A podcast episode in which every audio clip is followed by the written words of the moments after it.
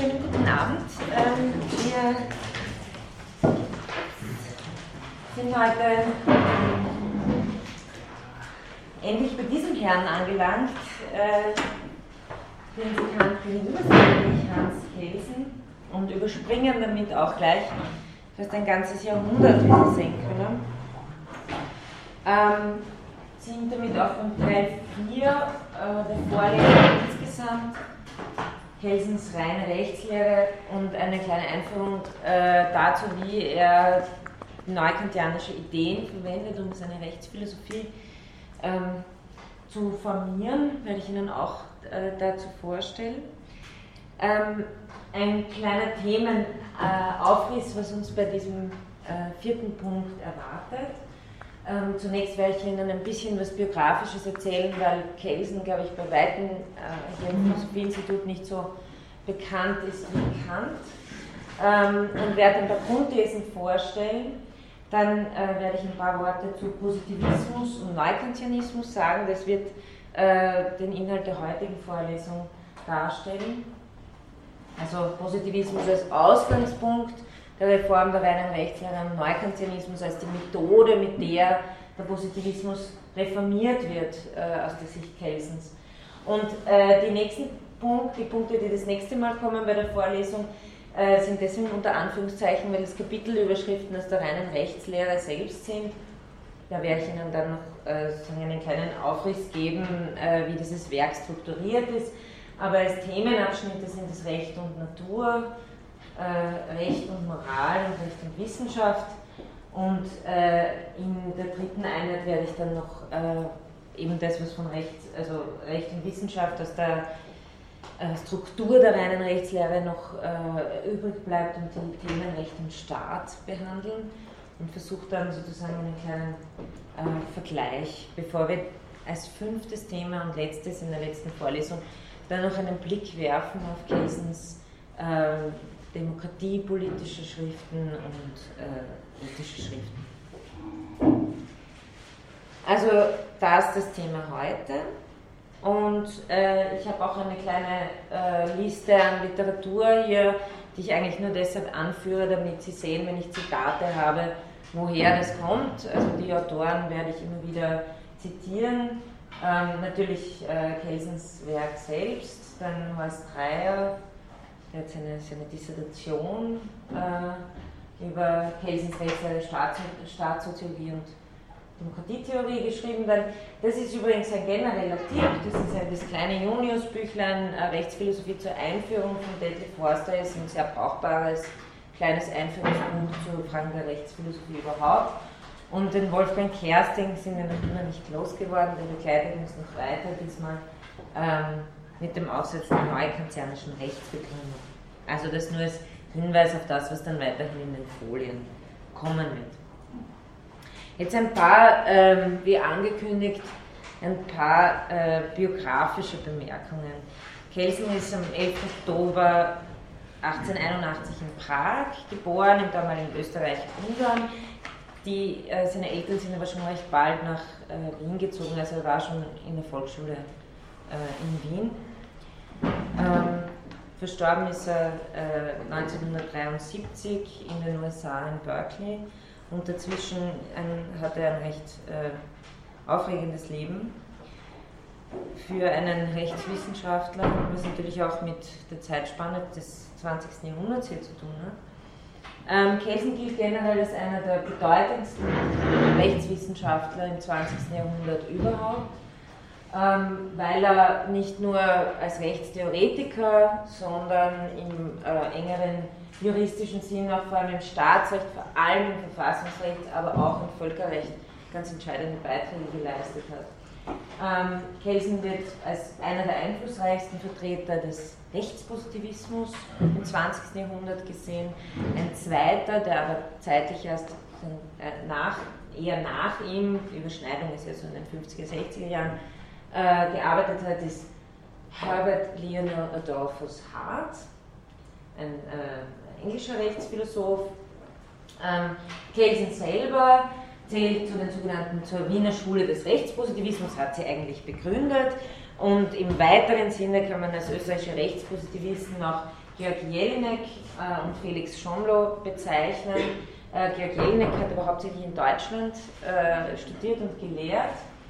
Und Felix Schomlo hatten wir schon ganz am Anfang bei der äh, Einführung äh, in äh, grundlegende Begriffe der Rechtsphilosophie.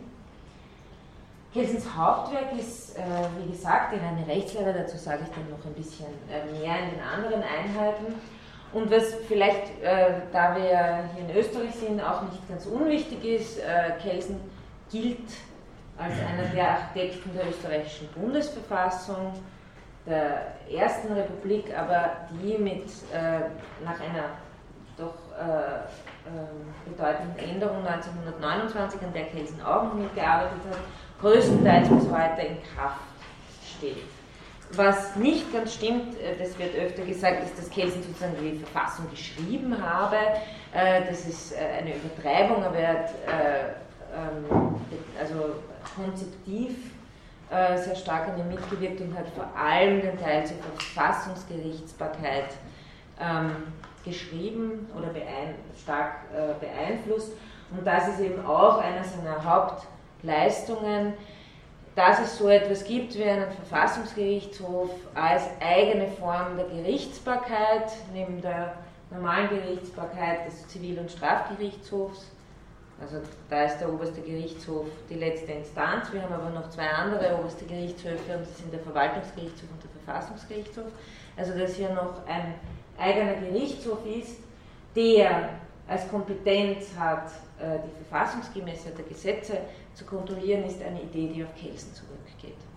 Also ähm, man nennt es im schönen Juristendeutsch äh, eine Normverwerfungskompetenz, die der Verfassungsgerichtshof hat, da der einzige Gerichtshof ist, der Gesetze, die die Legislative produziert, also Rechtschöpfungsakte, wenn man das letzte Mal von der Gewaltentrennung auch geredet, ähm, der, der einzige Gerichtshof ist, der die Kompetenz hat, diese, Verfassungs, äh, diese Gesetze zu verwerfen, weil sie nicht verfassungskonform sind.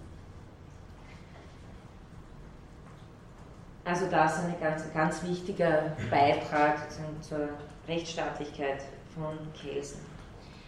Ähm, ein paar also biografische, genauere Daten. Jetzt Kelsen stammt aus einer deutschsprachigen äh, jüdischen Familie, wie gesagt in Prag geboren, bin dann nach Wien gezogen ist. Er hat äh, hier Rechtswissenschaft studiert, ist sich habilitiert hier in Wien, 1917 eine außerordentliche, 1919 eine ordentliche Professur bekommen ähm, und wurde ab 1918 vom äh, ersten Präsidenten dieser erst gegründeten Republik, die damals noch ganz kurz Deutsch-Österreich hieß, nämlich von Renner, äh, mit, also wurde da schon als Experte für Verfassungs- Fragen herangezogen von Karl Renner.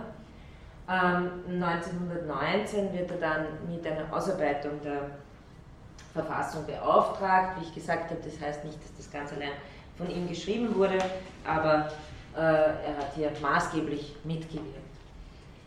Er wird 1919 auch äh, Mitglied des Verfassungsgerichtshofs, das heißt im äh, Verfassungsrichter als parteiunabhängiger Experte und äh, diese Episode ist deshalb vielleicht ganz interessant, weil wir dann immer wieder hören werden, wie wichtig es ist, dass die Rechtslehre rein sei und rein von Rechtspolitik. Kelsen äh, hat äh, sich sehr viel Kritik äh, eingehandelt, äh, ob zu Recht oder zu Unrecht, kann ich hier nicht entscheiden, aber es scheint so, dass sobald äh, ab 1920 konservative Regierungen an der Macht waren, ein Gesetz also Entscheidungen des Verfassungsgerichtshofs, die nicht dieser Linie entsprochen haben, als äh, sozusagen dem sozialdemokratischen Mastermind Kelsen vorgeworfen wurden. Also hier ist eine Neutralität in Frage gestellt wurde. Und solche Entscheidungen waren zum Beispiel, das können Sie sehr gut im Internet nachlesen, Wikipedia ist das zum Beispiel auch ganz gut angeführt. Ähm, Schnitzlers Stück Reigen äh, ist ja schon zwar viel früher geschrieben worden, aber äh, hatte ein Aufführungsverbot und äh, das sollte nicht durchgesetzt werden. Daraufhin hat die Regierung den Bürgermeister von Wien geklagt, Neumann, Und äh, diese Klage ist aber dann vom Verfassungsgerichtshof abgewiesen worden und da wurde dann quasi gesagt, das ist der, das ist der Kelsen. Dasselbe der äh, Bürgermeister, sozialdemokratische Bürgermeister Reumann hat in Wien ein erstes Krematorium ähm, bauen lassen, auch das gegen äh, den Wunsch der katholisch-christlich-sozialen äh, Regierung. Auch da kam es zu einer Verfassungsklage, aber das größte, der größte Skandal oder das, ja, war äh, ein damaliger interessanterweise sozialdemokratischer Landeshauptmann Niederösterreichs. Ähm, Habe ich den Namen irgendwo? Habe ich nicht. Aber äh, hat sich sozusagen für eine Vorform der Ehescheidung stark gemacht. Scheidung war damals sozusagen im katholischen Staat nicht möglich, aber es gab sowas wie die Form eines Dispenses und aufgrund dieses Dispenses konnte man wieder heiraten. Auch hier wieder Verfassungsrechtsklage, hier wieder abgelehnt. Schließlich äh, ist das Ganze im äh, Streit irgendwie geendet. 1929, weil die Verfassung überarbeitet wurde, äh, war Kelsens Amt als Verfassungsrichter ex lege beendet, aber die äh, Regierung hat ihn auch nicht wieder aufgenommen, nicht neu bestellt nach diesen äh, Konflikten. Und dann ist er ausgewandert, nämlich nach Deutschland 1930 äh, an die Universität äh, Köln, interessanterweise auf äh, die äh, Befürwortungen, Bestrebungen hin vom damaligen Bürgermeister von Köln, einem Herrn Konrad Adenauer. Ähm, und dann äh, kommt hier gleich noch zu einer sehr bekannten Kontroverse, die ich Ihnen nicht verschweigen möchte. Nämlich trifft äh, Kelsen in Köln auf Karl Schmidt, der äh, als Kronjurist des Deutschen Reiches berühmt, berüchtigt geworden ist. Aber wahrscheinlich haben Sie mit Karl Schmidt innerhalb Ihres Studiums schon irgendwann mal mehr oder weniger was zu tun gehabt. Auch heute nach wie vor sehr einflussreich durch die kritischen Bezugnahmen, zum Beispiel von Agamben und Derrida, des Freund Feinschimmer und so weiter. Also Schmidt ist durchaus auch nicht äh, verschwunden, ähm, obwohl Kronjurist des Deutschen Reichs. Ähm, und hier haben Sie gleich sozusagen eine, eine äh, konkrete Kontroverse, wo Kelsen ähm, mit seinem Verfassungsprinzip Schmidt entgegentritt. Die Streitfrage ist hier, also wer soll Hüter der Verfassung sein? Und Kelsen antwortet in einer Schrift auf Schmidts These, dass äh, der Führer natürlich äh, allein äh, über den Ausnahmezustand entscheidet, also souverän ist der, der über den Ausnahmezustand entscheidet und der Führer auch der Hüter der Verfassung sei. Und Kelsen setzt dem das Prinzip des Verfassungsgerichtshofs entgegen, wenn man sagt, nein, Hüter der Verfassung ist ein unabhängiger Gerichtshof, der äh, die Gesetze jeweils am Maßstab der Verfassungsgerichtsbarkeit, also der Verfassung überprüft.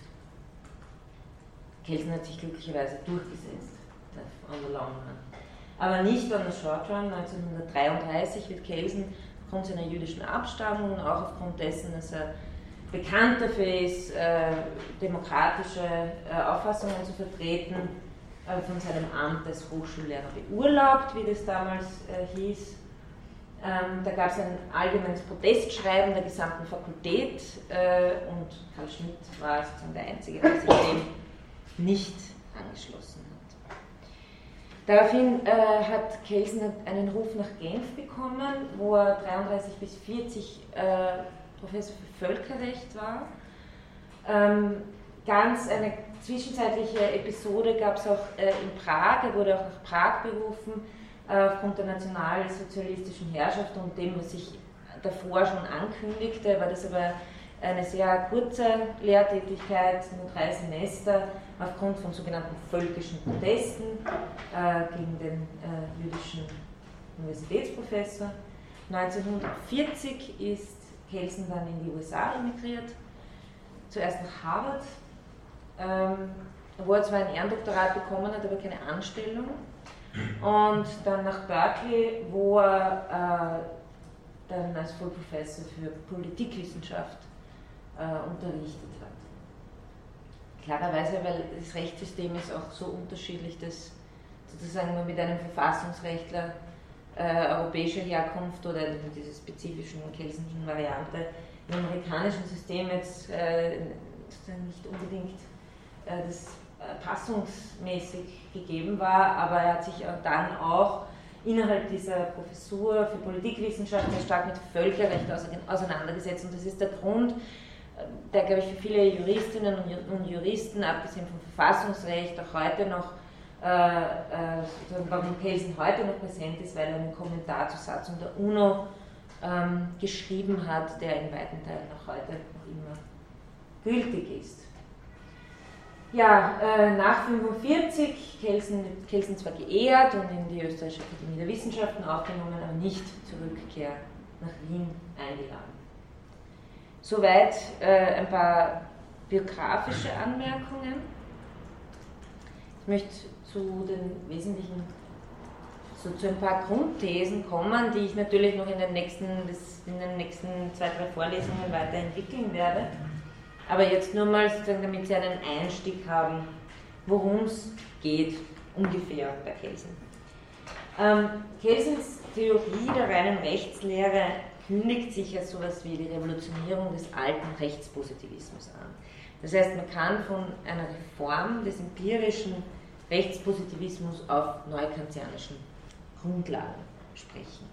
Die reine Rechtslehre ist zwar, ein, also Kelsen war schon viel früher bekannt, als das Buch erschienen ist für seine Theorie, weil im Grunde genommen schon seine Habilitationsschrift von 1911, die Hauptprobleme der Staatsrechtslehre, sehr viele Thesen enthält, die dann in der reinen Rechtslehre ausformuliert werden. Die reine Rechtslehre selber wird erst 1934 publiziert und er überarbeitet sie dann nochmal recht deutlich, also das sind wirklich zwei, fast zwei verschiedene Bücher, kann man sagen, äh, 1960. Ähm, Kelsen, und darauf gehe ich heute noch ein, ist vom sogenannten Marburger Neukantianismus beeinflusst und sein Ziel ist, wie er da selber sagt, ich ihn zitiere, den Rechtspositivismus des 19. Jahrhunderts theoretisch auf eine feste Grundlage zu stellen und so die Jurisprudenz auf die Höhe einer echten Wissenschaft, einer Geisteswissenschaft zu heben. Also sie Vielleicht ist Ihnen das auch bekannt aus anderen Strömungen, so wie bei Husserl, Philosophie als strenge Wissenschaft. Am Beginn des 20. Jahrhunderts gibt es sozusagen die Folge des ähm, Antipsychologismus, also nochmal weg von den äh, empirischen Wissenschaften, Begründung der Philosophie und im Kelsen sind auch der normativen Wissenschaft und der Rechtswissenschaft als strenger mhm. Wissenschaft, Wissenschaftlichkeit. Nicht sozusagen irgendein lebensphilosophisches Gelaber, auch äh, nicht die Philosophien des 19. Jahrhunderts, sondern man möchte sich auf der einen Seite in den Naturwissenschaften orientieren, aber auf der anderen Seite auch die deutliche Grenze ziehen, was die Naturwissenschaft äh, unterscheidet von normativen Wissenschaften. Dazu gleich mehr. Kelsen geht es deshalb darum, die Ergebnisse dem Ideal aller Wissenschaft, Objektivität und Exaktheit so weit als irgendwie möglich anzunähern. Das heißt, hier haben Sie schon eine Art von äh, Fokus, der für Kelsen wichtig sein wird. Äh, dazu ein Zitat aus der Arbeit von Dreyer. Kelsen sieht Ziel, Hauptaufgabe und zentrales Problem seiner Rechtslehre darin, eine Wissenschaft zum Recht zu begründen, die den Objektivitäts- und Exaktheitsansprüchen der Naturwissenschaften und damit dem wissenschaftlichen Anspruchsniveau der Moderne gerecht wird, also Rechtswissenschaften müssen jetzt sozusagen auch so funktionieren wie Naturwissenschaften, ohne dabei aber in den Fehler zu verfallen, die Rechtsnormen wie objektive Daten der realen Außenwelt zu behandeln. Und aus dem Grund spricht Dreyer dann von einer doppelten Frontstellung der reinen Rechtslehre, nämlich einerseits gegen das Naturrecht und andererseits gegen einen naiven Empirismus, wie ihn äh, nach Kelsens Auffassung die äh, früheren Rechtspositivisten vertreten haben. Was heißt das? Diese doppelte Frontstellung jetzt. Also auf der einen Seite äh, ist Kelsen dagegen, dass die naturwissenschaftliche Methode die normativen Wissenschaften usurpiert, in dem Sinn, wie zum Beispiel der Psychologismus zu dieser Zeit Logik auf empirische Denkgesetze reduziert. Das ist alles sozusagen empirisch erfassbar. Ähm, genauso will Kelsen die Dimension des Normativen nicht reduziert haben auf empirisch gegebene Daten, weil ein Sein kein Sollen ist. Also dieser rigide Unterschied zwischen Sein und Sollen ist für die Neukantianer ganz wichtig und für Kelsen ganz wichtig. Also äh, Recht kann deshalb auch nicht als eine Kausalwissenschaft, also nicht wie eine wie Physik. Recht ist natürlich kein Naturding und Rechtswissenschaft ist deshalb auch nicht Physik. Also Jurisprudenz soll als normative Disziplin verstanden werden, aber trotzdem auf der anderen Seite abgegrenzt werden gegen normative Systeme wie Moral, Religion und naturrechtliche Lehren. Und hier ist eben vor allem der Gegenpol äh, das Naturrecht, gegen das Kelsen sozusagen eine wissenschaftliche äh, Auffassung stellt. Heißt, Kelsen ist gleichzeitig Normativist und Positivist. Das macht sozusagen eine spezielle äh, Kombination dieses Art, dieser Art von Rechtspositivismus aus. Inwiefern ist er Positivist? Indem er nicht wie Kant äh, das gemacht hat, äh, sozusagen eine ideale Vernunftordnung entwirft oder die rechtliche Ordnung aus der Vernunft heraus ableitet, sondern indem er mit dem arbeitet, was als Rechtsordnungen vorliegt. Also hier ein Zitat äh, von Kelsen selbst, das ist nicht aus der reinen Rechtslehre, aber das äh, tut jetzt nichts. Indem die reine Rechtslehre das Recht aus dem metaphysischen Nebel heraushebt, Sie merken den Unterton, klar, ähm, indem die Naturrechtslehre dieses Recht als etwas seinen Ursprung oder seiner Idee nach Heiliges einhüllt, will sie es ganz realistisch als eine spezifische soziale Technik begreifen. Das heißt, Recht, ja, ist eine Sollensordnung, aber das heißt nicht, dass man die durch Gott, Vernunft oder sonst irgendwas metaphysisch legitimiert betrachten muss, sondern es ist eine Sollensordnung, die als soziale Technik zu verstehen ist. Das ist Kelsens positivistischer Zug, der eben erstens nur ausgeht von positiven Rechtsordnung, eine Theorie der Struktur von normativen Rechts, also von normativen Ordnungen qua Rechtsordnungen entwirft. Keine Theorie eines Vernunftrechts. Die normativistische Seite liegt darin, dass Kelsen das Recht eben primär als Norm versteht und nicht als eine Seinstatsache. Das heißt, als Norm heißt immer preskriptiv, nicht deskriptiv, als Seinstatsache, nicht als Sollenstatsache. Ja, Entschuldigung, nicht als, als Sollen und nicht als Seinstatsache.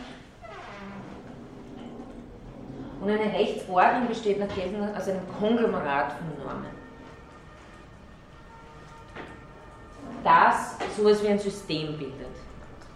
Und darauf werde ich das nächste Mal noch stärker kommen. Ähm, es handelt sich um ein System von Zwangsordnungen, das ist nämlich der Unterschied, den Kelsen setzt zur Moral. Die Rechtsordnung äh, ist, wie Sie hier sagen, Rechtsregel, das wäre so etwas wie eine Definition des Rechts nach Kelsen. Das Recht regelt menschliches Verhalten innerhalb einer Gesellschaft, indem es dieses zum Inhalt einer Norm macht und an die Nichtbefolgung der Norm eine Zwangshandlung als Rechtsfolge knüpft. Also das macht sozusagen das Recht als soziale Technik. Und das unterscheidet das Recht auch von der Moral. Darauf komme ich das nächste Mal genauer. Und was ist, wie, wie, wie konzipiert Kelsen jetzt generell Recht? Dafür ist das Stichwort des Stufenbaus der Norm, der, Norm, äh, der Rechtsordnung wichtig.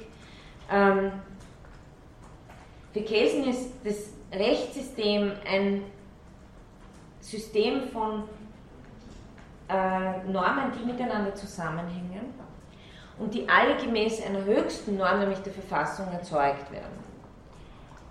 Für Kelsen heißt Rechts, also es gibt nicht nur Gesetze, sondern äh, es gibt sowas wie eine Rechtsdynamik, nennt das Kelsen, nämlich dass man mit Hilfe von gewissen Normen neue Normen erzeugen kann. Ja? Also äh, vielleicht hören ein paar von Ihnen da auch Luhmann klingeln. Ja? Ähm, das Recht ist sozusagen ein autopoetisches System, es kann äh, selbst neue Regeln erzeugen, indem ganz banal, es gibt äh, die, die, das ganze, unsere ganze, unser ganzer Rechtsstaat, unsere Legislative ist aufgebaut durch Normen. Ja? Wie ein Parlament sich zusammensetzt durch Wahlen, wie Gesetze erlassen werden, etc. etc. Das alles ist eine normative Ordnung. Und aufgrund von dieser normativen Ordnung können dann Abgeordnete im Parlament durch Abstimmung selber wieder neue Gesetze erzeugen. Das heißt, das Ganze ist ein System mit einem gewissen Stufenbau äh, von Normenordnungen, das letztendlich als äh, höchsten Baustein die Verfassung hat. In, in, dem Sinn, das nur so als, als äh, Fußnote, äh, kann Kelsen auch, und deswegen äh, ist das österreichische Rechtssystem zum Beispiel im Vergleich jetzt zu einem amerikanischen äh, viel strukturierter geordnet. Ich rede jetzt nicht von unserer Verfassung, aber das liegt an anderen Gründen, da kann der Kelsen nichts dafür, wie viele Verfassungsgesetze erlassen worden sind. Aber prinzipiell sollte es eine sehr systematische Ordnung sein. Im Gegensatz dazu haben sie in anglikanischen Rechtssystemen, die hauptsächlich über Richterrecht funktionieren, also wo Rechtsnormen hauptsächlich auch durch Richterrecht generiert werden. Sie kennen das aus allen amerikanischen Filmen, wo die Anwälte immer schauen, ob es irgendwelche Präzedenzfälle gibt. Ähm, das funktioniert ja in unserem Rechtssystem nicht so. Ne? Ähm, deswegen ist es dort sozusagen viel, deswegen müssen die dort in irgendwelchen alten Büchern nachschauen, ob vielleicht Judikatur da und dort irgendwas wäre. Ähm, in einem Kelsenschen, Kelsenschen aufgebauten Rechtssystem ist das alles viel strukturierter. Da ist nicht einfach sozusagen ein Konglomerat an historisch gewachsenen Rechtsentscheidungen, sondern es sollte einen Stufenbau geben, von oben herab von der Verfassung, sozusagen geltungslogisch Gesetze erzeugt werden können. Das macht einen ziemlich großen Unterschied in der Art und Weise, wie ein ganzes Rechtssystem aufgebaut ist. Ähm, auch der Staat, und das, da ist Kelsen, da, da, zeigt sich Kelsen schon in gewissem Sinne als Kantianer, ähm, der Staat wird bei Kelsen als ein System von Normen verstanden. Also kantisch. Wie wir gesehen haben, ist bei Kant auch der Staat äh, nicht etwas Faktisches, wie das zum Beispiel bei Georg Jelinek äh, herausgearbeitet wurde in einer soziologisch-juristischen Staatstheorie, die übrigens heute fürs Völkerrecht ist Jelinek am ersten äh, gültig, glaube ich. Wenn man, was macht ein Staat aus? Es braucht ein Staatsvolk, ein Staatsgebiet und eine Staatsgewalt. Und äh, sozusagen das sind die Komponenten, aus denen her man äh, zu ermitteln versucht, ob es sich jetzt um einen Staat handelt oder nicht. Bei Kelsen hingegen ähm, ist der Staat rein normativ über die Rechtsordnung gefasst. Also Kelsen sagt, es kann keinen Staat geben, der keine oder noch keine Rechtsordnung hat, weil jeder Staat eine Rechtsordnung ist. Für jeder Staat ist ein System von Normen.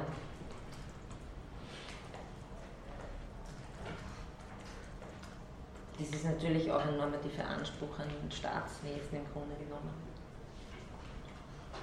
Man kann sich nämlich schon Staaten vorstellen, die sozusagen äh, keine Rechtsordnung besitzen, trotzdem ein Staatsvolk, ein Staatsgebiet haben und auch anerkannt werden als Staat. Failed States. Ja. Genau.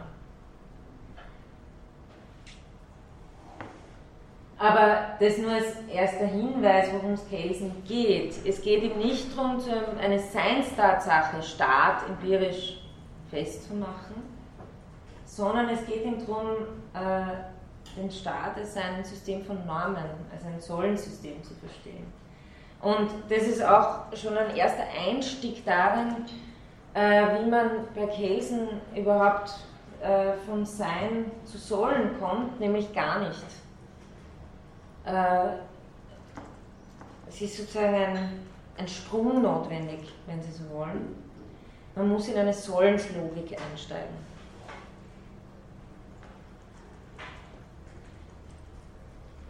Das möchte ich im Folgenden, hoffe ich, ein bisschen äh, erläutern zu können, indem ich den, äh, den Bogen zu den Neukonzernen schlage.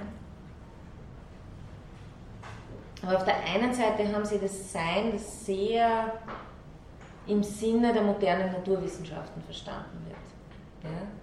Also empirische Seinstatsachen. Da ist weit und breit kein Sollen vorhanden. Deswegen ist für Kels, und es lässt sich auch keins daraus ableiten, weil da geht das strikt nach äh, dem naturalistischen Fehlschluss vor und sagt, aus einem Sein ein Sollen abzuleiten, ist eben äh, ein naturalistischer Fehlschluss oder Humes Fork, der irgendwie ein logischer Fehlschluss nach Hume und kann insofern nicht als Begründung dienen, warum man Recht als Sollensystem zu verstehen hat. Da muss was anderes sein. Was, dazu komme ich dann gleich. Das heißt, wir haben schon ein paar tragende Grundideen, die, Kelsen in der reinen Rechtslehre hat, nämlich eben diese Doppelfrontstellung, auf der einen Seite gegen empiristischen Rechtspositivismus, auf der anderen Seite gegen Naturrecht. Dann die eben erwähnte Sein-Sollen-Dichotomie.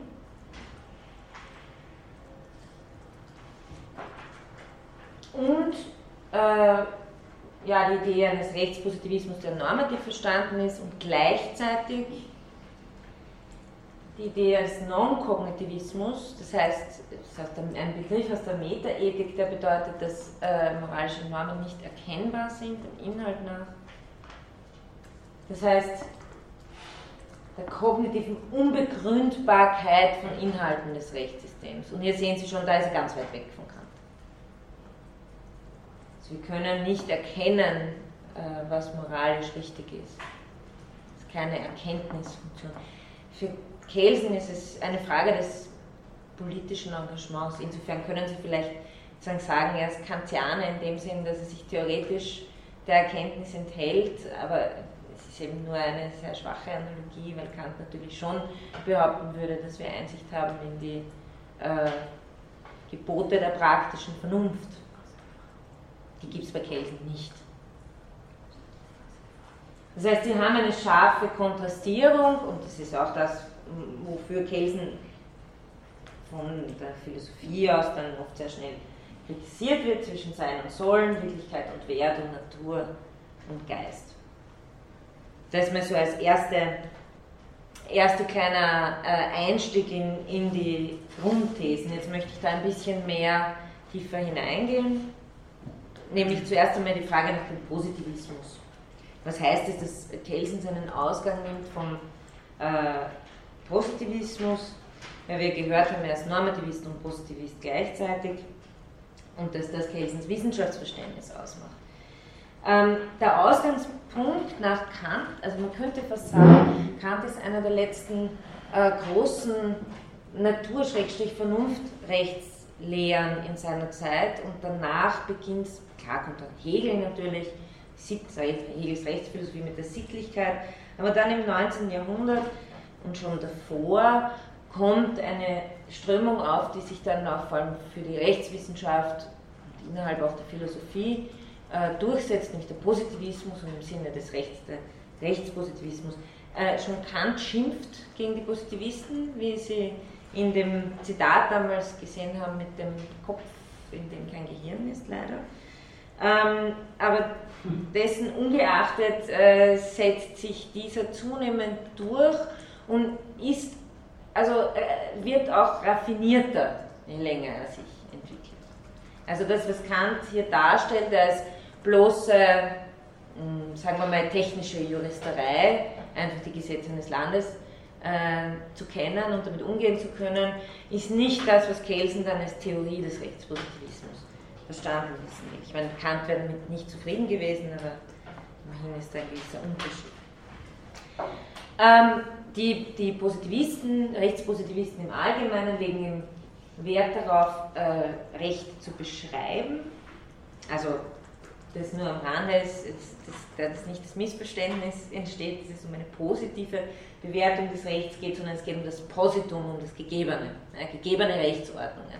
Genauso im Übrigen in, der, äh, in den Naturwissenschaften, in der Philosophie. Es, wird, es geht nicht um metaphysische Spekulationen, sondern nur um das, was gegeben ist, was positiv gegeben ist, deshalb auch die positiven Wissenschaften.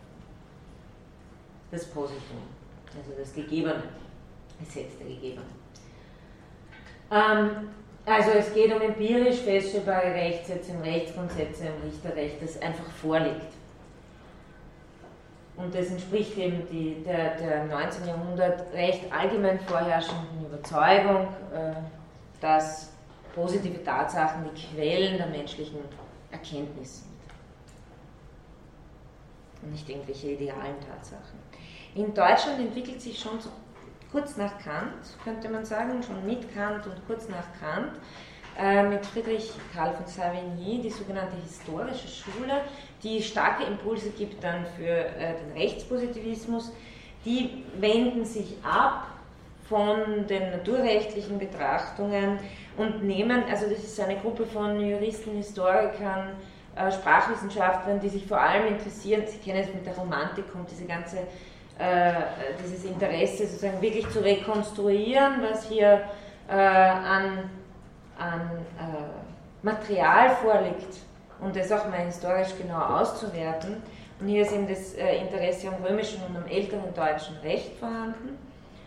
Und Savigny hat dann schon den auch sehr der Romantik nahestehenden, äh, nahestehende These, dass das Recht aus dem Geist eines Volkes stammt. Und ähm, nicht sozusagen aus der Vernunft. Hier sehen Sie ganz deutlich den Unterschied zwischen einer aufklärerischen Konzeption der Kant, die den Rechtsbegriff aus einem allgemeinen Vernunftbegriff ableitet, und einer romantischen äh, äh Konzeption, die sozusagen den, die, die Selbstverwirklichung mm, individueller oder sagen wir partikularer Rechtsverständnisse einer jeweiligen Gruppe, also der jeweiligen Völker, Sprachgemeinschaften und so weiter versteht und dadurch so verschiedene Möglichkeiten von Rechtssystemen als eben bestehende Rechtssysteme zulässt. Ganz andere Zugangsweise. Ähm, und diese Zugangsweise ist dann auch für John Austin äh, nicht äh, unerheblich an Einfluss. Ähm, Sie sehen da 1790 bis 1859 hat Austin gelebt, also gerade sozusagen sich noch mit Kant ein bisschen überschnitten als bis Teenager, aber dann bricht äh, ein, ein, anderes Zeitalter an, ähm, das auch eine, anderes, eine andere Rechtskonzeption hervorbringt. Austin versteht Recht und da könnte man sagen, das ist eigentlich eher äh, relativ platt als bloße Befehle einer souveränen Macht, eine Imperativtheorie. Also im Vergleich zur kantischen Konzeption doch eine relativ, äh, sagen wir mal, simple Theorie, jede Rechtsnorm ist ein Befehl. Genau das wird übrigens bei Kelsen, äh, das, das, wird Kelsen kritisieren. Dann muss sagen, hier gibt es einen, einen König, der lässt Gesetze und deshalb ist es Recht. Äh, was aber Austin vor allem interessiert, und das macht auch dann die Weiterentwicklung des Positivismus aus, ist, äh, dass die, diese Gesamtheit der Befehle in ihrer Struktur verstanden werden muss. Also es reicht nicht, dass man einfach irgendwie äh, vorliegende Gesetze hat, sondern es gibt eine gewisse innere Logik innerhalb eines Rechtsbestandes. Und das ist das, was die Rechtspositivisten interessiert. Sie sagen, wir wollen nicht irgendwelche Systeme erfinden, sondern wir wollen schauen, was für Strukturen im Gegebenen schon da sind. Dass das keine Naturgesetzlichkeit hat, ist klar, aber dass es sowas gibt, bei Kelsen wird es dann fast so etwas wie eine Grammatik oder eine Tiefengrammatik des Rechts. Ja? Ähm, das interessiert die Rechtspositivisten. Sagen, es gibt gewisse Strukturen innerhalb äh, von normativen Systemen, die wir uns anschauen wollen.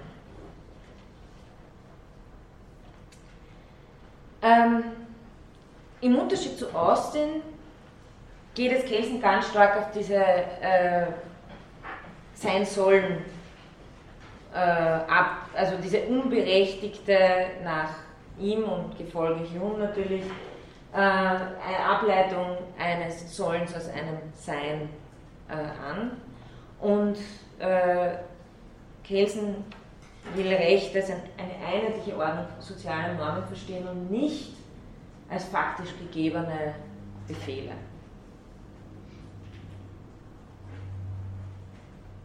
Ja, nicht als Seinstatsachen. Hier wieder ein Zitat von Breyer, der das ganz gut auf den Punkt bringt, finde ich. Wenn er sagt, während nun der herrschende Positivismus seiner Zeit gewissermaßen umstandslos auf die vorgebliche Realität des Rechts Zugriff nimmt, also vorgebliche Realität, die Frage ist, was macht das Recht zum Recht? Dass irgendein König sagt, Befehl, deswegen ist was Recht. Und Kelsen sagt, nein. Also der herrschende Positivismus seiner Zeit nimmt auf die vorgebliche Realität des Rechts Zugriff, indem er es ohne weitere methodenkritische Überlegungen schlicht mit der Summe der staatlich gesetzten Zwangsregeln identifiziert.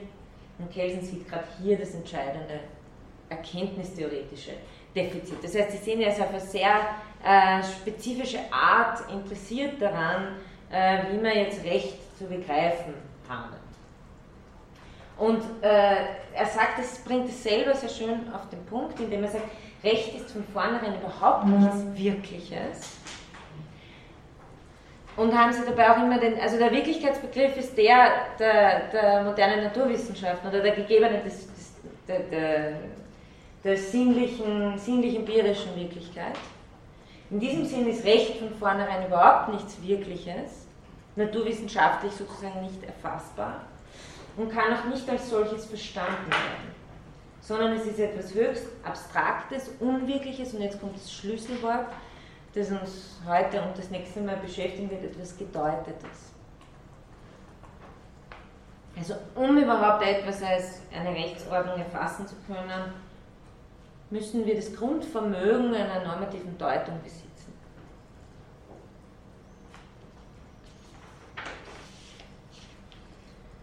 Und jetzt nochmal, Kelsen sieht das Problem des alten Rechtspositivismus, dass man aus dem äh, aus der sozialen Autorität, also aus einem Sein, ein Sollen, nämlich das Recht, ableiten können.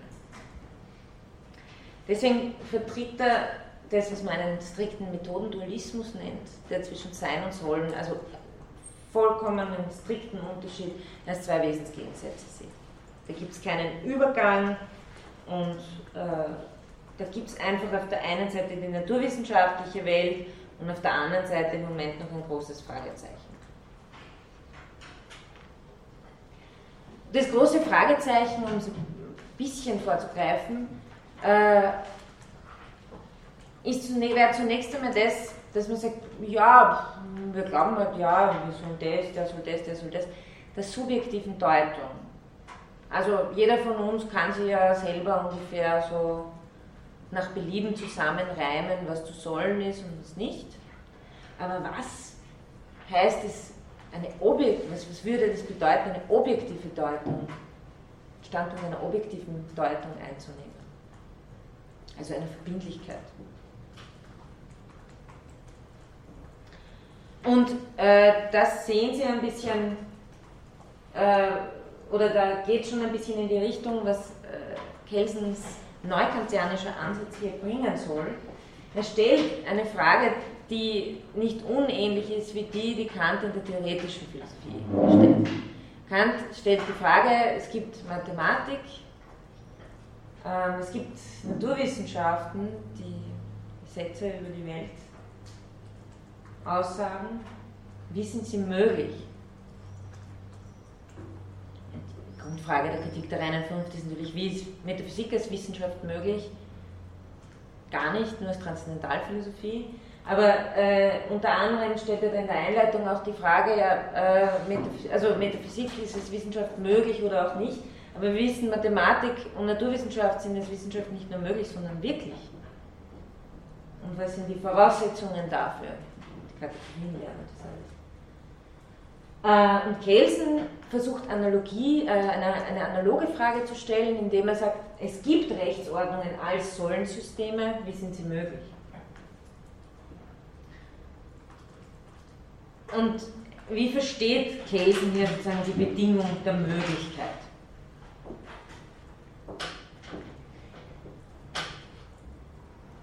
Er versteht die Bedingung der Möglichkeit so, dass es eine, eine Grundvoraussetzung sieht, die innerhalb einer Welt des Seins gemacht wird, die eine Welt des Sollens stiftet. Also eben durch die besagte Deutung. Und äh, da gibt er zuerst einmal eine Antwort, die rätselhaft scheint und die uns auch noch weiter äh, beschäftigen wird. Sagt, dass dasjenige, das ist aus der ersten Auflage der äh, reinen Rechtslehre, dass dasjenige, was das historisch erste verfassungsgebende Organ als seinen Willen geäußert hat, weil er geht davon aus, dass sozusagen Staat in Staat oder Verfassung in Verfassung normkonform übergeht. Was es ist, also wir haben jetzt die so und so vielte äh, äh, Verfassungsform, Verfassungsreform, aber äh, wir können zurückgehen sozusagen auf ein historisch, ein historisch erstes verfassungsgebendes Organ unserer Republik, dass das, also was das als seinen Willen geäußert hat, als Norm zu gelten habe. Das ist die Grundvoraussetzung, von der alle Erkenntnis der auf dieser Verfassung beruhenden Rechtsordnung ausgeht. Und ich meine, da geht es natürlich, wenn er von Erkenntnis redet, geht es um die spezifische Erkenntnis, die der Rechtswissenschaftler oder die Rechtswissenschaftlerin hat und zieht, oder die Rechtstheoretikerin, im Umgang mit der Verfassung. Also was gilt jetzt da und was nicht? Und wie komme ich überhaupt äh, dazu anzusetzen, dass überhaupt etwas gilt? Ich muss eben diese Annahme machen, dass etwas als Norm zu gelten habe, als Grundvoraussetzung, dass ich dann überhaupt kohärent weiter das Rechtssystem als Rechtssystem interpretieren kann. Weil wenn ich dann sonst immer was vermische und sage, aha, und da kommt jetzt aber eine Seinstatsache rein und wieso soll ich das jetzt wieder? Und so kann sagt, wir müssen, äh, Kelsen sagt, wir müssen sozusagen den Switch machen, etwas ist normativ geltend von Anfang an anzuerkennen, nur so, also nur so können wir in eine Art von Sollenslogik überhaupt einsteigen. Was heißt es, diese Voraussetzung zu machen? Und da möchte ich jetzt auf den dritten Punkt kommen, eben dessen, also des Kelsenschen Neukantianismus, einer Version eines Neukantianismus. Weil ich ja von Anfang gesagt habe, es ist ja ganz interessant zu sehen, dass auf der einen Seite bei Kelsen äh, eine Rechtsauffassung vertreten wird, die wirklich ziemlich diametral dem gegenübersteht, was Kant als Vernunftrecht versteht. Auf der anderen Seite Kelsen sich aber gerade in gewissem Sinn in einer kantischen Tradition stehend sieht, aber halt mit gewissen Prämissen. Und vor allem mit äh, gewissen Vorbehalten gegenüber dem, was Kant in der praktischen Philosophie macht. Ähm, der Neukantianismus ist eine Strömung, ich meine, das kann ich jetzt alles nur sozusagen sehr abrisshaft hier äh, kurz vorstellen, ist eine Strömung, die äh, als Reaktion wieder auf zwei äh, dominante philosophische Stränge erscheint, nämlich auf der einen Seite gegen den deutschen Nihilismus, also äh, nach allem, wie es nach Fichte und Hegel an Systemen entwickelt wird. Und auf der anderen Seite eben auch gegen den schon erwähnten Empirismus und Psychologismus, der sich im 19. Jahrhundert entfaltet, der das alles also dass sozusagen diese ganzen großen Systeme äh, ignoriert und äh, von einer naturwissenschaftlichen Weltauffassung ausgeht. Und einer naturalistischen natürlich. Ähm, die Neukantianer wollen vornehmlich auf den theoretischen Kant zurückgehen und sie verstehen ihr Zurückgehen vor allem im Sinne einer wissenschaftstheoretischen Grundlegung. Also wie sind sozusagen diese und also wie, wie sind Wissenschaften überhaupt möglich? Und sie gehen deshalb auf Kant zurück, weil Kant eben die Frage stellt, wie ist Naturwissenschaft, äh, ähm, also Naturwissenschaft gibt es als wirkliche Wissenschaft, wie ist sie möglich? Und so machen sie es bei allen vorliegenden Wissenschaften. Es gibt Mathematik, wie ist Mathematik als exakte Wissenschaft möglich? Kants Antwort ist durch die Synthesen von Anschauung und Begriff in der konstruktiven Anschauung, das ist nicht wichtig jetzt, Konstruktion von Begriffen in der reinen Anschauung, aber das ist nicht wichtig für uns jetzt. Ähm, wichtig ist, dass was parallel ist zu Kant, ist äh, auszugehen von vorhandenen Wissenschaften und auf ihre Möglichkeitsbedingungen hinzufragen und diese Möglichkeitsbedingungen aber nicht einfach nur in der Empirie zu sehen, sondern in der Leistung äh, von Verstandeskategorien. Also was die Neukantianer wieder ganz stark ins Feld führen, ist ein zugrunde liegendes Konzept von a priori der Denkformen. Also ein a priori der Erzeugung der Formen der Dinge durch den tätigen Verstand. Wir begreifen die Welt, wie wir sie begreifen, nicht indem wir sie einfach abmalen, sondern indem wir sie spontan erfassen durch Kategorien, die dem Verstand entnommen sind. Das ist das, was die Neukantianer ähm, sozusagen wieder von Kant übernehmen. Im Gegensatz zu einer naturalistischen Philosophie und im Gegensatz äh, zu einer idealistischen Philosophie. Da gibt es, das kennen Sie wahrscheinlich, zwei, es gibt, es gibt mehr Schulen, ich glaube, Kerstin spricht von insgesamt acht äh, verschiedenen neukantianischen Schulen. Äh, zwei sind auf jeden Fall sehr bekannt, die sogenannte Marburger Schule und die Südwestdeutsche Schule, hängt mit den Orten zusammen, wo die Leute äh, gelehrt haben. Ähm, die unterscheiden sich schon äh, relativ stark in dem Sinn, dass die Marburger eher auf das Formale a priori schauen und eine Art logizistischen Zugang haben und die Südwestdeutsche Schule ähm, einen wertorientierten Standpunkt hat. Das werden wir dann noch gleich äh, sehen bei einem Beispiel, das ich bringe, äh, eines Rechtsphilosophen. Aber jetzt noch kurz zur Marburger Schule. haben Cohen und Nathorp als bekannte Vertreter, die die logischen Grundlagen von wissenschaftlicher Erkenntnis untersuchen, um es mal ganz allgemein zu sagen. Und ihre Antipoden in der südwestdeutschen Schule werden Rickert und Windelband, die mehr kulturelle Phänomene untersuchen. Also die äh, Marburger sind mehr sozusagen die, die Logiker, Wissenschaftstheoretiker, die südwestdeutsche Schule sind mehr die, die wert- und kulturorientierte ähm, Phänomene untersuchen. Kassierer äh, gehört ja eher zur Marburger Schule, aber habe ich hier nicht angeführt, weil er da eher dazwischen steht. Für die äh, Rechtswissenschaft oder Rechtsphilosophie setzt sich diese Zweiteilung eigentlich äh, fort. Generell kann man sagen, dass die neue kantianische Rechtsphilosophie äh, gegen den Rechtspositivismus stark macht, dass er sozusagen nur historisch kontingent ist, aufklaubt, aufsammelt, sozusagen übereinander lagert und keineswegs vermag, die Prinzipien zu verstehen und äh, das Systematisierende dahinter zu verstehen äh, und keineswegs vermag zu sagen, was Recht nun sei. Ich werde es das nächste Mal kurz bringen. Kerstin erwähnt es in einem Aufsatz, in dem Aufsatz, den ich da zitiert habe. Das finde ich ganz hilfreich. Er, fragt, er sagt, ähm, der Naturrechtler oder Naturrechtlerin fragt sich, äh, was der Unterschied zwischen Recht und Unrecht ist. Also fragt sich nach der Gerechtigkeit. Die Rechtswissenschaftlerin oder Rechtswissenschaftler fragt sich nach dem, was Rechtens ist. Und der Rechtstheoretiker die Rechtstheoretikerin fragt sich danach, was das Recht überhaupt ist. Ja.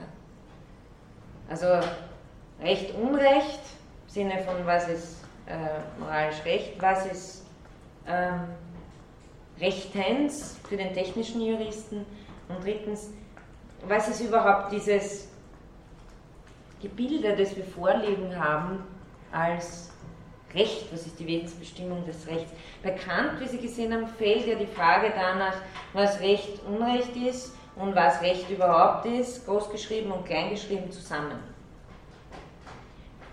Für die hier fällt es auseinander. Das sind zwei verschiedene Fragen. Die lassen die Frage, also nicht, nicht alle, muss man gleich sagen, aber Kelsen auf jeden Fall, lässt die Frage nach Recht und Unrecht vollkommen unbeantwortet. Aber was trotzdem bleibt, ist für ihn die Frage, was Recht überhaupt im Unterschied zu Moral, also als eigenes normatives äh, Gebilde sein soll oder ist.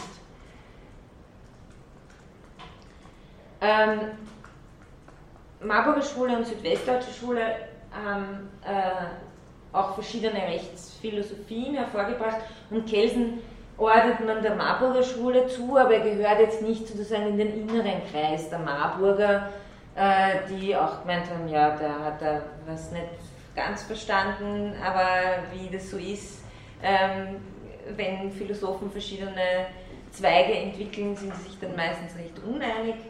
Ähm, zum Beispiel äh, sind, also Cohen hat eine Rechtsphilosophie entwickelt, die sehr wohl noch eine Ethik des Rechts beinhaltet. Also er hat äh, sozusagen das Recht verstanden als in der Ethik wurzelnd. Ähm, ein, äh, Rudolf Stammler wird Ihnen am ehesten nicht sagen, nehme ich an. Äh, der war aber zu seiner Zeit ein ganz wichtiger Rechtstheoretiker, ähm, eben der Marburger Schule. Ich sage das nächste Mal noch ganz kurz was zu ihm.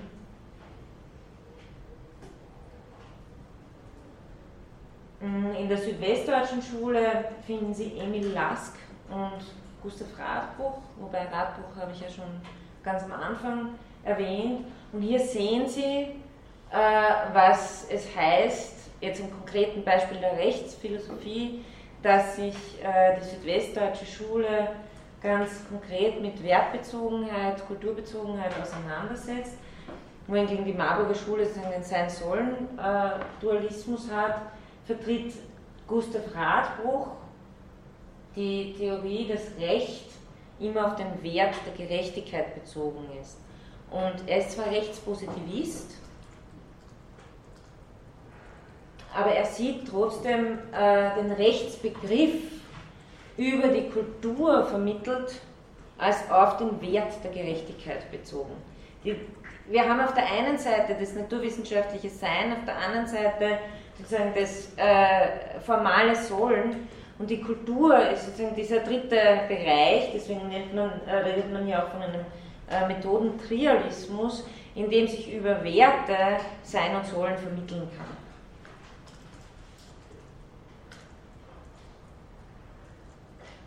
Also über die Kategorie der Kultur.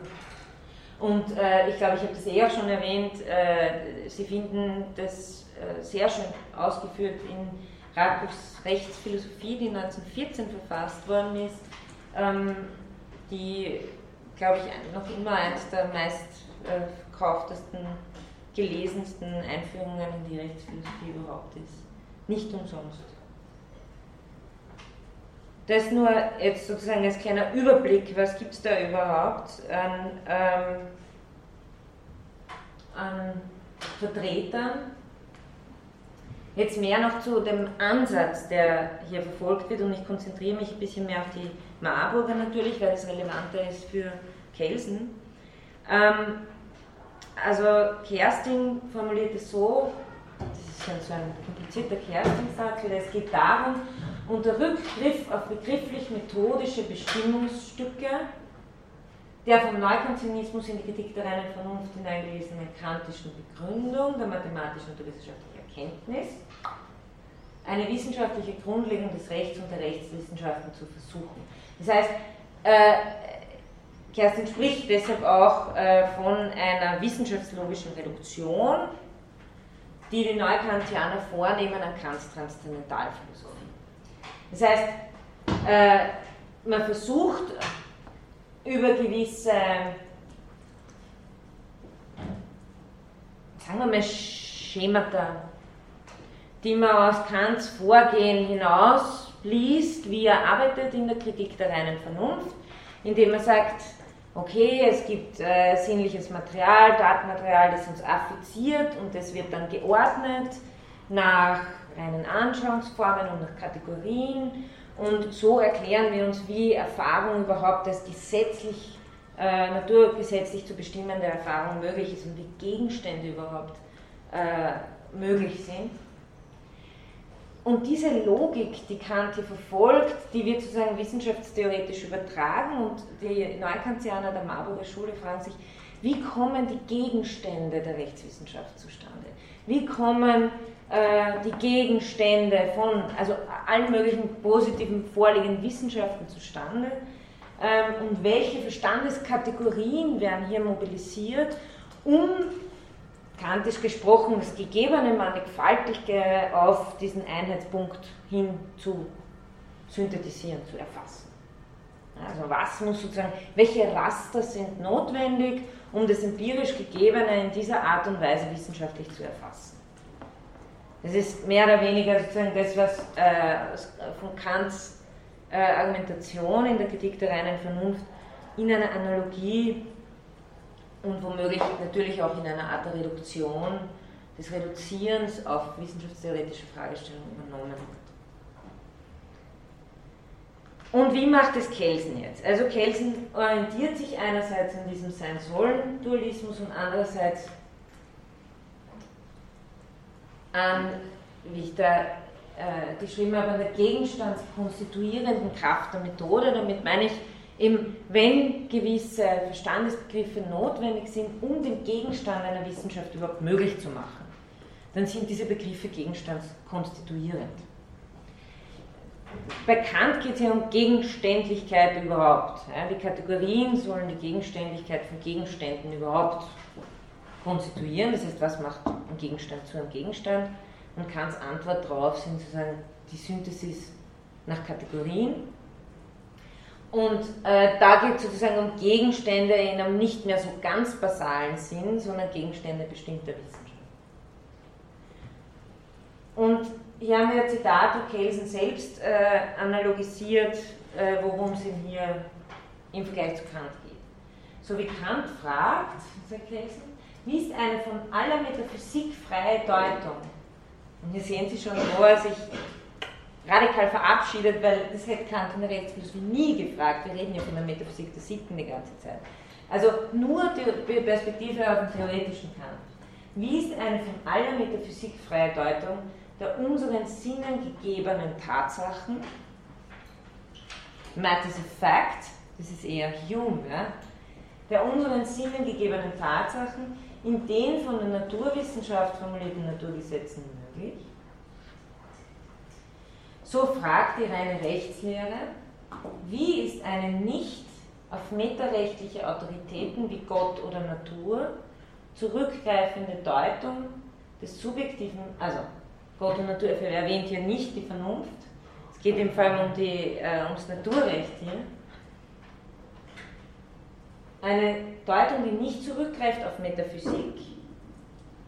Wie ist es möglich, ohne eine solche Deutung des subjektiven Sinns gewisser Tatbestände als ein System in Rechtssätzen beschreibbar, also wie ist, wie ist eine nicht auf metarechtliche Autoritäten wie Gott und die Natur zurückgreifende Deutung des subjektiven Sinns gewisser Tatbestände als ein System in Rechtssätzen beschreibbar, das erklären später, objektiv gültiger Rechtsnormen möglich.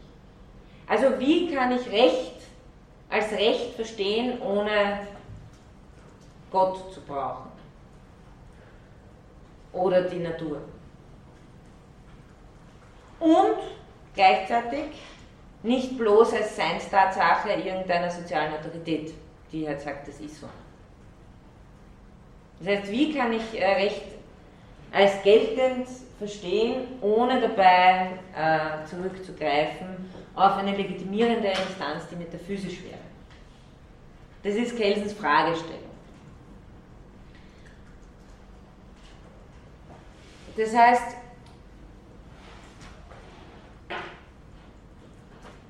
er sucht, so wie Kant, könnte man sagen, nach Bedingungen der Möglichkeit der Erfahrung des Seins, sucht und damit auf die intellektuellen Bedingungen des Kategorialen kommt, sucht Kelsen nach den intellektuellen Bedingungen der Möglichkeit der Erfahrung des Sollens. Und das heißt für ihn das positive Recht. Und jetzt kommt aber der große Unterschied, wo man sich dann verständlicherweise fragt, was bleibt eigentlich noch vom Sollen übrig? Weil es ist nicht ein etwas bestimmtes Sollen, sondern es ist einfach nur pures, formales Sollen im Unterschied zu dem, was uns durch sinnliche Affektion als Sein gegeben ist. Also Kelsen fragt sich mehr oder weniger, wie Sollen überhaupt möglich, da wir Naturwesen sind. Weil für Kelsen ist klar, dass es kein kategorisches Sollen gibt. Jedes Sollen ist immer hypothetisch, äh, das erkannt werden soll, nämlich hypothetisch im Sinn, dass es die Voraussetzung hat, dass ich eine Deutung vornehmen muss. Erkannt werden, sagt er, kann nur positives Recht, oder sagt äh, der Horster, äh, und das ist der Gegenstand der reinen Rechtslehre. Also das Sollen um das es Kelsen geht, ist ein vollkommen formales Sollen, das sich auch irgendwie konstruiert auf einer Auffassung, die das Sein äh, als naturwissenschaftliche, kausalgesetzliche Wirklichkeit versteht und sonst nicht. Also es gibt sozusagen nur, nur die physikalische Natur und subjektive Deutungen, aber es gibt kein verbindliches Sollen. Und verbindlich ist es ja bei äh, Kelsen auch nur nicht im praktischen Sinn wie bei Kant, sondern in so einer Art, es geht um was Kognitives, da es geht um was Erkenntnistheoretisches. Wie kann ich das überhaupt denken? Weil es könnte, also es gibt sozusagen innerhalb dieser naturwissenschaftlichen Gegebenheit gibt es äh, psychophysische Entitäten, das sind wir, die laufen da herum und die produzieren äh, empirisch sozusagen irgendwo aufscheinbar messbare Gedanken, unter denen als Inhalt unter anderem auch vorkommt, dass äh, man bei Rot nicht über die Ampel fahren soll. Okay. Äh, lässt sich aber alles als empirisch beschreiben, ne? empirischer Satz. aber er ist keine Welt des Sollens. Das Recht ist für Kelsen so eine abgehobene, formale Entität, das einfach nur ein Normzusammenhang ist. Und dieser Normzusammenhang, den finden Sie nirgendwo, wenn Sie äh, in die Gehirne äh, reinschauen von psychophysischen Entitäten, die selber nichts anderes tun, als empirische Gedanken zu produzieren.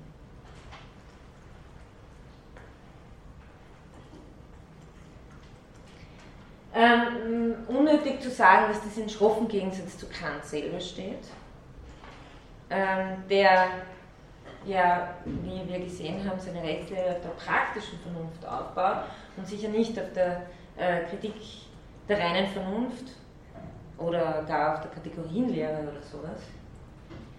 Ähm, aber das ist ein Vorwurf der Marburger Neukantianer generell, dass sie sagen, dass Kant in der praktischen Philosophie sozusagen unwissenschaftlich war.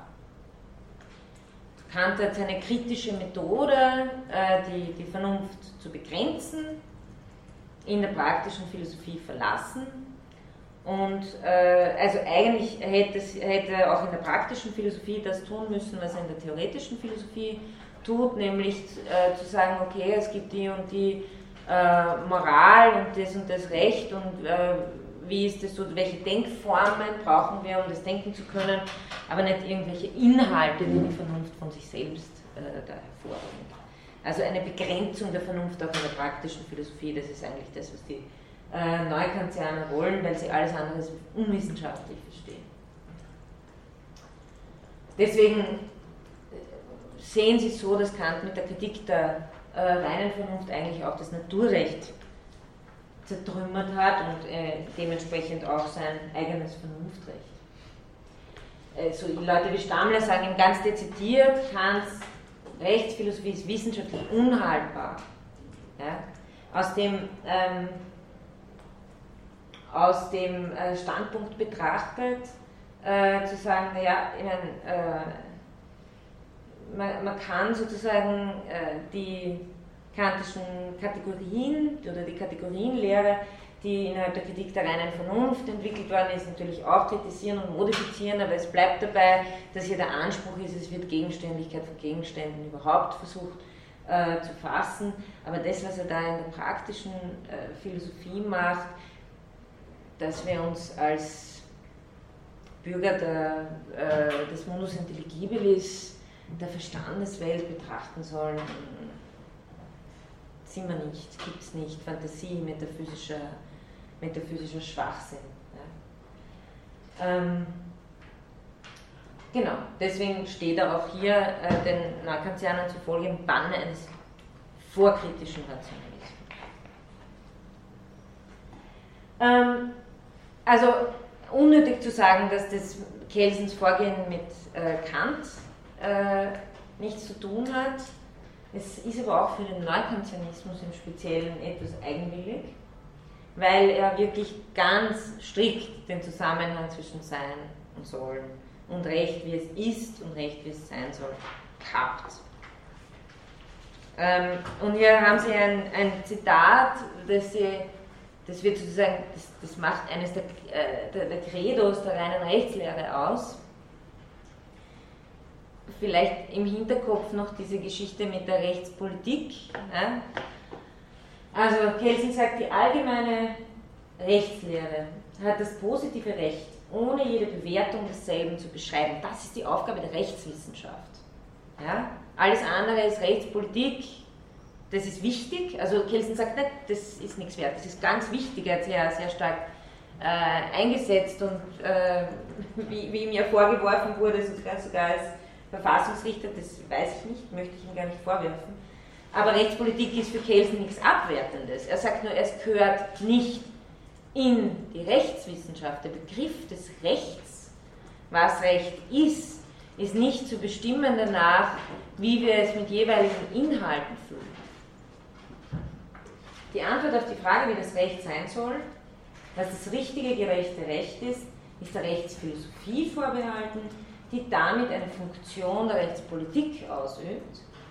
Also sehen Sie auch ganz interessant, sozusagen die, die Stellung der Rechtsphilosophie hier. Rechtsphilosophie ist sozusagen ein bisschen raffiniertere Rechtspolitik.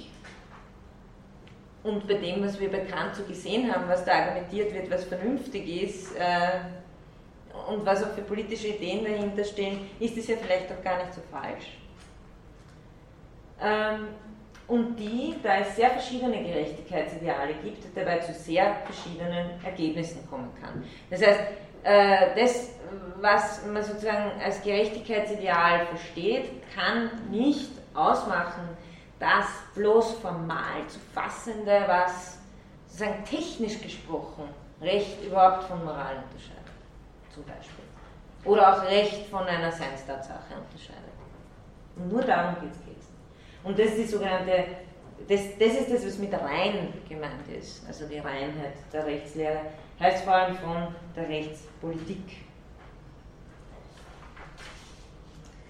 Ähm, die Neukantianer können diese Ansicht nur begrenzt teilen, wie ich das schon gesagt habe. Äh, eben bei, bei Cohen äh, gibt sehr wohl die Ethik als Wurzel des Rechts. Und ich habe ja nur äh, sozusagen ein, ein Zitat, weil es amüsant ist, aus dem Kerstin-Aufsatz, der beschäftigt sich genauer mit den verschiedenen Positionen, die es hier gibt, äh, angeführt. Also scharf ist Cohen Stammler zu Recht, als dieser sich an einer ethikfreien Konzeption des richtigen Rechts versuchte. Und dieser revanchierte sich, indem er darin mit Kantorowitz und anderen Rechtskundigen einigen Philosophen, also Stammler war Jurist, einen haarsträubenden Dilettantismus in Juridizis bescheinigte. Und schönster Satz, und heftig tobte die Auseinandersetzung zwischen Kelsen und Sander in der niederösterreichischen Neukantionismus-Filiale.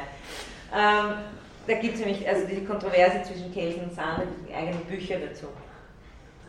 Und auch der Nachsatz ist ganz äh, treffend und amüsant an, es war jetzt nicht zu erwarten, wenn Reine unter sich sind, muss es ungemütlich werden. Also äh, so viel sozusagen zu seinem einheitlichen Konzept des äh, Neukantianismus ist als solches nicht vorhanden. Jetzt möchte ich nur noch ein paar äh, Gedanken sozusagen zum, äh, wie, wie sich das auf ganz theoretische Philosophie bezieht, entwickeln.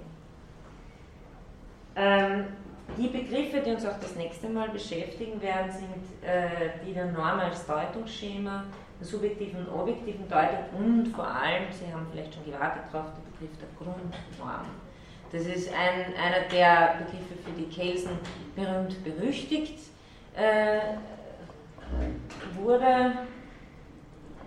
Ähm, stellt wahrscheinlich das Schlüsselkonzept dafür dar, wie man seinen neukantianischen Ansatz in, in, in, äh, in der Rechtsphilosophie zu verstehen ähm, also ich habe schon gesagt, die Bedingung der Möglichkeit des positiven Rechts werden, sollen sozusagen herausgefunden werden in Analogie zu den Bedingungen der Möglichkeit der Gegenstände der Natur. Ja? Und äh, Kelsen sagt quasi, ja, Kant hat die Arbeit geleistet für die Bedingung der Möglichkeit der Gegenstände der Natur, aber die Natur besteht ja nur aus Naturgesetzen, empirischen Tatsachen, Seinstatsachen. Wie ist es eigentlich mit den Sollenstatsachen? Bei den Sollenstatsachen hat der praktische Kant sozusagen vollkommen verfehlt, worum es geht. Deswegen brauchen wir da einen neuen Ansatz. Jetzt noch als kleine Erinnerung.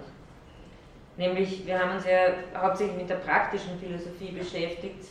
Jetzt müssen wir wieder zurück zur theoretischen. Ein, ein sozusagen bisschen äh, schlagwortartige Erinnerung an die, an die Grundgedanken, die Kant in der Kritik der reinen Vernunft entwickelt. Das ganz bekannte Gegen, äh, Zitat als Definition quasi der Transzendentalphilosophie lautet, ähm, Transzendentalphilosophie ist eine Erkenntnis, die sich nicht mit Gegenständen, sowohl vergessen, sondern mit unserer Erkenntnisart von Gegenständen beschäftigt, nämlich mit dieser Erkenntnisart, sofern sie a priori möglich sein soll. Das ist die klassische Definition in der Einleitung der Kritik der reinen Vernunft, was Transzendentalphilosophie sein soll. Also es geht, und das finde ich eine schöne Formulierung von Breyer, äh, die Transzendentalphilosophie geht nicht auf die Dinge, sondern auf äh, Bedingungen, äh, wie wir überhaupt zu Dingen kommen. Das hat mit Bedingungen, nicht mit Dingen zu tun. Um, um unsere Erkenntnisart von Gegenständen. Ähm, auch bekannte Formulierung äh, der kopernikanischen Wende von Kant ist eben die, dass sich jetzt die Erkenntnis nach äh, nicht nach den Objekten richtet, sondern was heißt, die Erkenntnis richtet sich nicht nach den Objekten, sondern eben die Objekte nach der Erkenntnis. Was soll das, was soll das heißen? Ne? Ähm, für Kant sind Gegenstände der Erfahrung nicht schon etwas, das einfach da ist, das uns dann sozusagen sich irgendwie eindrückt in unsere Aufnahmefähigkeit, weil wir dann sämtliche Probleme kriegen, die Hume berechtigterweise kriegt, wie ich ganz am Anfang der Vorlesung einmal erwähnt habe, nämlich dass wir keine Gesetzmäßigkeit innerhalb der Natur feststellen könnten. Also wie Hume sagt, okay, die Sonne geht jeden Tag auf, daraus schließen wir fälschlicherweise, unberechtigterweise, dass das ein Naturgesetz ist, weil Gesetz würde heißen, dass es allgemein und notwendig ist, das kann ich aber aus der Erfahrung nicht gewinnen. Das geht so weit, dass im Grunde genommen sogar, es geht ja nicht nur um die Kausalität, wenn man äh, Hume, mit Hume auch weiterdenkt, äh, ist es sogar nicht mal plausibel, dass sich nicht der Gegenstand der Sonne morgen auflöst. Also alles, was was sich als Gegenstand, als Einheitspol meiner Erfahrung erweist, das Ich fällt bei Hume ja auch gleich äh, drunter, aber das, das, ist noch eine andere Frage. Wenn wir einfach nur von Gegenständen reden, äh, zerstört genau die Annahme, dass da draußen Dinge sind, die sind halt einfach da und die affizieren mich, äh, die Möglichkeit mit Sicherheit zu sagen, dass es diese Dinge gibt, weil wir wissen von ihnen nur durch Affektion. Und wir können nicht sicher sagen, also wir können überhaupt nicht sagen, ob sich nicht im nächsten Moment sozusagen das Ding, das uns da gegeben ist, wieder auflöst. Das heißt, nach Jung Ergebnis Skeptizismus. Nach Kant eben keine Annahme mehr, dass die Dinge da draußen irgendwo sind und wir bilden sie ab, sondern was es heißt, ein Gegenstand zu sein, kohärente Erfahrung zu haben. Sagen wir einfach ko kohärente Erfahrung zu haben und das Dinge selber sind ja eine Manifestation von Kohärenz. Sonst hätte man, wie Kant eben sagt, überhaupt nur ein Gewühl von Erscheinungen. Aber dass es diese Dinglichkeit gibt, ist nicht etwas, was an einem Außen liegt, sondern ist etwas, was wir selber mitbringen. Sogar, dass sie raumzeitlich sind, ist etwas, das wir nicht selber mitbringen. Das heißt, die Garantie, dass es die Natur als Naturgesetzlichkeit gibt, dass es sozusagen Dinglichkeit, Gegenstände als Gegenstände gibt, ist eine Garantie, die wir nur selber mitbringen, indem wir das Datenmaterial in dem Sinn ordnen und damit äh, hat Kant seinen Begriff der Natur gewonnen, aber auf der anderen Seite äh, den, den Begriff äh, des unerkennbaren Grundes der Affektion produziert. Aber das ist halt mal seine, seine Lösung für diese, für diese Frage, wie wir Naturgesetzlichkeit überhaupt denken können.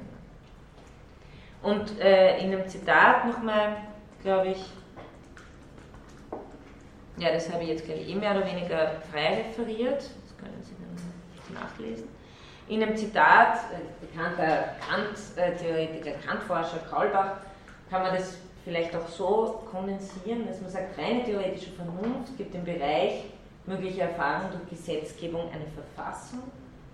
Innerhalb dieses Bereichs gibt sie aufgrund a priorischer Synthesen den in der Erfahrung begegnenden Gegenständen die Form ihres Gegenstands. Also das ist ganz schön sozusagen auch rechtstheoretisch in der Analogie formuliert. Also die Vernunft gibt der erscheinenden Welt ihre Verfassung, indem sie ihr äh, die Form des Gegenstandseins überhaupt gibt. Ähm,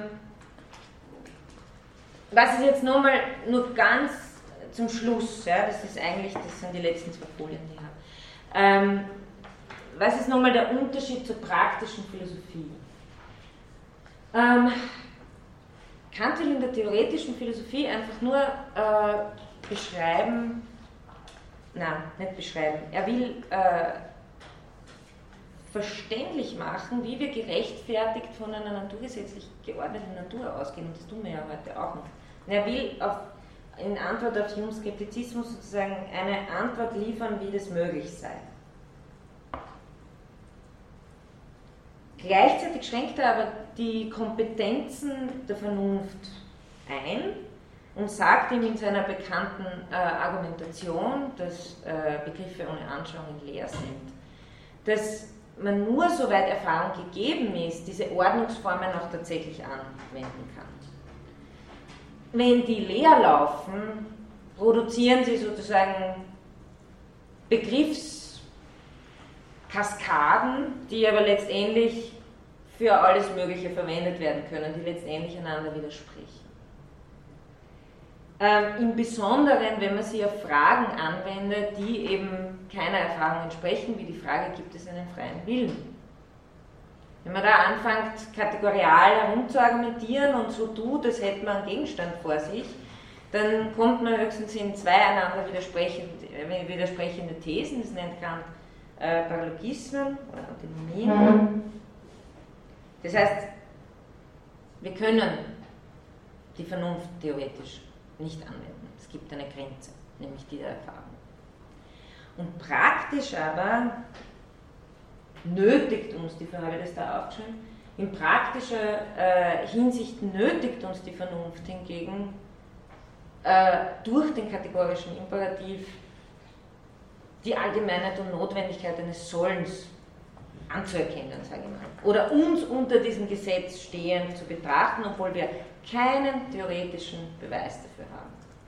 Wir sind sozusagen nur praktisch aufgefordert, indem wir das Vernunftgesetz erfahren, das Bewusstsein des kategorischen Imperativs, uns selbst als frei zu konzipieren, obwohl wir es theoretisch nicht entscheiden können. Das ist sozusagen die, diese Grenze, die, die Kant setzt. Und letzte Folie halt. Ähm,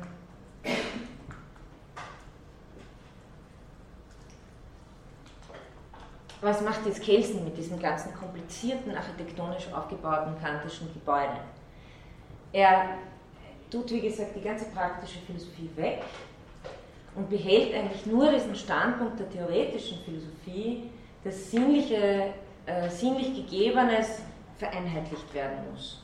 Also wenn man kann es auch so formulieren, als etwas, ja, als Gegenstand, nämlich als normativer Gegenstand aufgefasst werden soll. Und deswegen diese äh, Geschichte mit dem Deutungsschema. Ähm, das kann allerdings sozusagen nur eine schwache Analogie bleiben. Also äh, inwiefern äh, Kelsen auch im theoretischen Sinn Kantianer ist, ist sozusagen wirklich nur auf einer Ebene der schwachen Analogie zu verstehen. Denn, das habe ich ja äh, vorher schon gesagt, bei Kant äh, geht es ja wirklich um die Bedingungen der Möglichkeit unserer kohärenten Welterfahrung. Also überhaupt. Kelsen baut eigentlich darauf auf und da geht es nur um die Bedingungen, also um Voraussetzungen für die Rechtswissenschaft. Das heißt, es ist ein sehr runtergefahrenes äh, Programm, das Kelsen hier für seinen speziellen Bereich hier verwendet. Also Transzendallogik, so sagt es der Dreier, schrumpft bei Kelsen auf eine Annahme zusammen. Aber wie diese Annahme dann mit der Grundnorm genau ausschaut, das äh, möchte ich das nächste Mal dann besprechen. Und möchte Ihnen hiermit noch ein bisschen Fragen und Diskussionen. Das ist jetzt ein ziemlicher Sprung, aber äh, es ist doch ganz interessant, wie sozusagen in einer geschichtlichen Entwicklung äh, das Naturrecht oder Vernunftrecht, das wir ja auch heute als, ich meine, weiß nicht, wie Sie das sehen, aber, aber als diskreditiert sehen äh, in Bezug darauf, dass wir sagen, ja, also, dass das absolut durch Vernunft gerechtfertigt und sonst keine mögliche Formulierung von Gerechtigkeit und das macht genau den Rechtsbegriff aus. Leben wir nicht viel mehr in Systemen, wo sozusagen politisch verhandelt wird, was Recht sein soll und, und was gerecht sein soll und dann äußert sich das im jeweiligen Rechtssystem. Also es ist einfach der Übergang in eine, in eine, in eine moderne äh, Fassung, die äh, sehr stark diesen, also die, die Legitimationsarbeit, die Kant versucht zu machen, sich erspart und auslagert an einen Diskurs der ethisch-politisch ist. Ja? Und aber nicht mehr, also, äh, nicht mehr rechtsphilosophisch von Relevanz ist. So die Position der Rechtspositivisten. Es gibt ja auch Habermas und so weiter. Mhm. Hat Kelsen in irgendeiner Weise auf diese Kulturansätze reagiert oder hat er sich da ganz Nein, für Kelsen ist, äh, also das wirklich, äh, Kultur ist, ist, ist für ihn der Bereich, würde ich sagen, der, Rechts, der Rechtspolitik. Also Werte sind für Kelsen nicht, sind für Kelsen subjektive Deutungsschemata der Welt. Und äh, über die können wir uns streiten und über die können wir uns einigen. Aber es stellt sozusagen neben dem Sollen und Sein keinen eigenen Bereich dar. Also ich bleibt ganz strikt bei diesem, bei diesem Dualismus stecken, könnte man sagen. Ja. Aber in dieser Deutung, die er will, über, ähm, des erst, ersten gegebenen, verfassungsgebenden Organs quasi, verbindet er doch das Sein mit dem Sollen. Weil da gibt es ein eine, eine, eine, Gruppe oder wer auch immer, die setzen Rechten und Recht und er möchte alles danach deuten. Also genau, deswegen ist dieses äh, Zitat aus, dem, aus der ersten äh, Fassung der reinen Rechtslehre eigentlich ziemlich missverständlich, missverständlich weil es so klingt, als muss man sozusagen historisch zum ersten zurückgehen, dann sagt man, das gilt und dann hat man es. Ähm, es wird darum gehen, dass das Ganze noch formaler wird. Im Endeffekt geht es einfach nur darum, die, die Grundnorm anzusetzen. Und es gibt sozusagen, die Grundnorm heißt bei Kelsen auf der einen Seite die Verfassung, aber es gibt eine abstraktere Variante davon und die ist relevant für die, für die Sollensdeutung. Überhaupt ein Soll. Das ist quasi die Kategorie äh, für das Sollen ist die, ist die Grundnorm.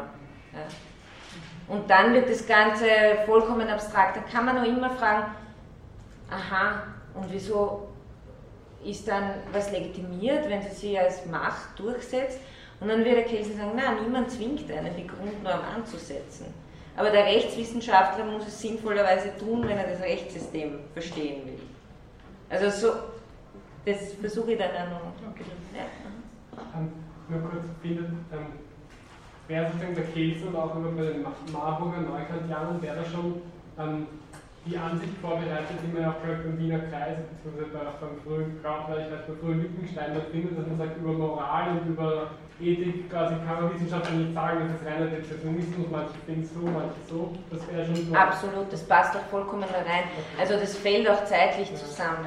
Und äh, es gibt ja einige äh, Leute, die damals herumgeschwirrt sind, mir fällt halt nur von, den, von der Felix Kaufmann ein zum Beispiel, den, äh, ich glaube, Friedrich Stahl, ist das Aufsatz von Friedrich Stahl, aber auf jeden Fall bezeichnet der Phänomenologe des Wiener Kreises, die gleichzeitig Husserl gelesen haben, logische Untersuchungen, Abwehr des Psychologismus, bei Kelsen gesessen sind, äh, im Wiener Kreis waren und, und bei Mises.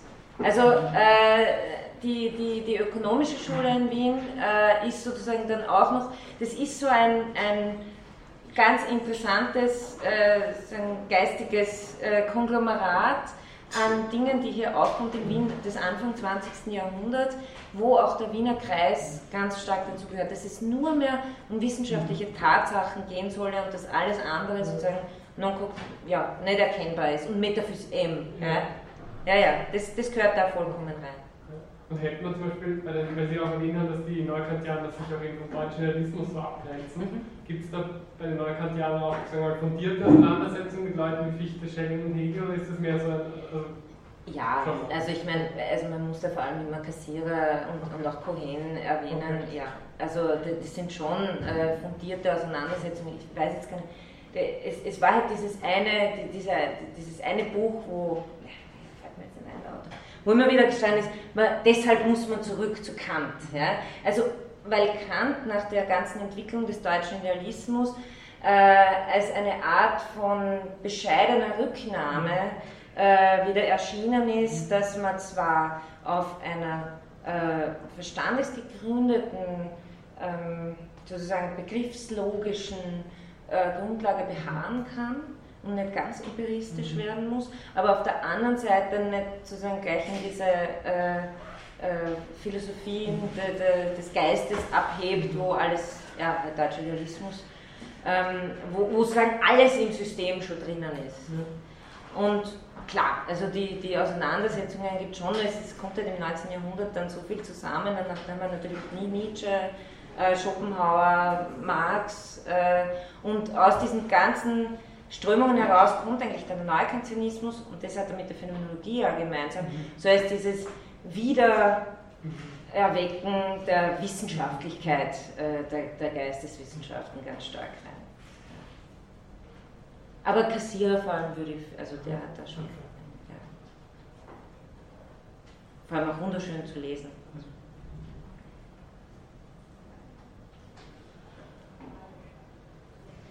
Soweit? Okay, dann äh, bedanke ich mich für die Aufmerksamkeit und wir machen nächste Woche weiter.